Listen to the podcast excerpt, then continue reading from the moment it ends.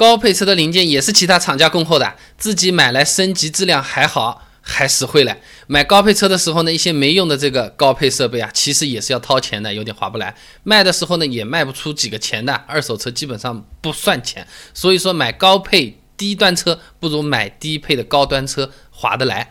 那原厂的东西也不一定真的就是自产自销的啊，自己升级质量呢也不差。首先呢，这个原厂配件它都是各个品牌厂给汽车厂家供货的产品，很少是真正自产自销的。举个例子啊，登场奥迪的全新 A7，它的灯就是德国海拉给它造的，它的音响就是丹麦 B&O 的。车子上面除了发动机、变速箱、底盘这三大件啊是没有正规流通渠道的以外，其他几乎所有的零部件都能在市面上买到品牌件，质量也不会有明显。显的差异的，就好比你做西红柿炒蛋，平时呢都是炒鸡蛋的，今天鸡蛋用完了，我们炒个鸭蛋，味道也不会难吃啊。那么高配比低配车多的呢，主要就是什么？原厂倒车雷达、原厂导航、原厂胎压检测这些功能性配件，那原厂件和自己买的品牌件其实差别没有我们想象中那么大，我们完全可以自己买来加装，还更便宜。那时代思域来举例，低配的 1.5T 自动豪华版报价是十三万九千九，1.5T 自动尊贵版呢是十五万五千九，相差一万六。那基本上低配的实用配置呢，少了真皮座椅、主副驾驶座上的电度调节、GPS 导航，还有呢就是低配是卤素灯。高配是 LED 大灯，那如果我们自己花钱装上去的话呢，大概的价格是这样：真皮座椅套啊，某宝呢八百九十八块钱。电动调节总成两千五百块钱，GPS 中控五百三十八，一般用手机也可以。LED 总成三千九百九十九块钱，配置品质差不多的情况下，自己加装省下四五千，砰砰松啊！那么当然了，像天窗、气囊、偏离预警、自适应巡航、ESP 这些东西，自己掏钱加装，不仅是偏贵的，还会有一个适配性、兼容性的问题。举个例子啊，原厂天窗会在周围做强度补强，自己加装天窗没法。做补强会影响到车顶的那个强度的，就好比本来二楼掉下来一个苹果，车顶没事，现在自己改了，嘣一下就直接砸出一个洞了，得不偿失了，还不直接买高配啊？那有的时候多花钱买的配置啊，它。鸡肋了，食之无味，弃之可惜了。你比如说自动泊车，用这个功能搜索路边车位的时候呢，需要前后左右它的距离非常大，才能符合这个系统的要求。而且就算找到了车位，真正要靠全自动停好车，也基本上前前后后要来回个五六次。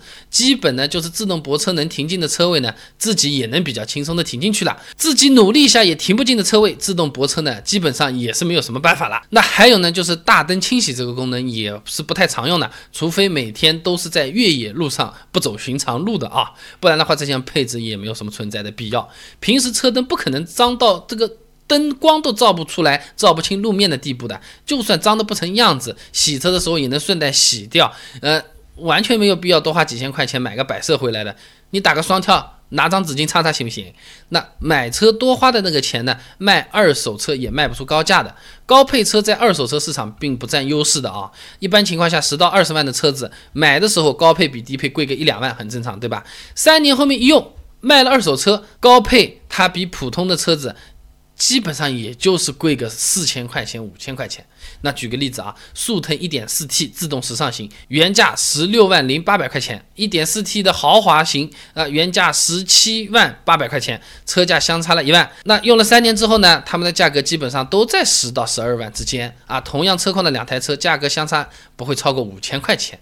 高配车呢，配置是比较全，能给你更舒适的享受，但是结合比较高的那个价格，性价比就不好了。而且你买高配的钱本身就可以买到更高级别的低配车了。那你比如说三十一万七买宝马一系一二五 i。其实你也可以买到高一个级别的宝马三系的三二零 i 了，直接升一个档次。等后面我赚到钱了，我再把配置补上，可不可以呢？对不对？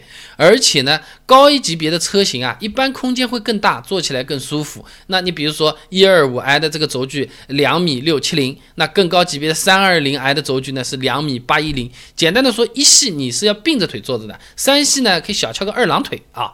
那不说高级不高级这种比较虚的话啊，舒服不舒服还是很明显的，你坐上去就能知道。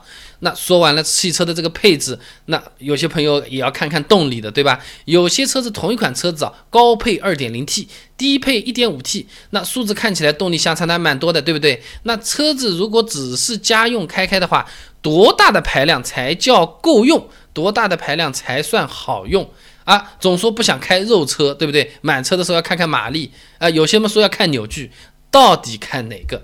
厂商老是说的嘛，啊，我百公里多少多少多少多少快，那么零到一百公里这个加速度到底几秒才算是猛呢？想知道的话很简单，关注微信公众号“备胎说车”，直接回复关键词“动力”就可以了。备胎说车，等你来玩哦。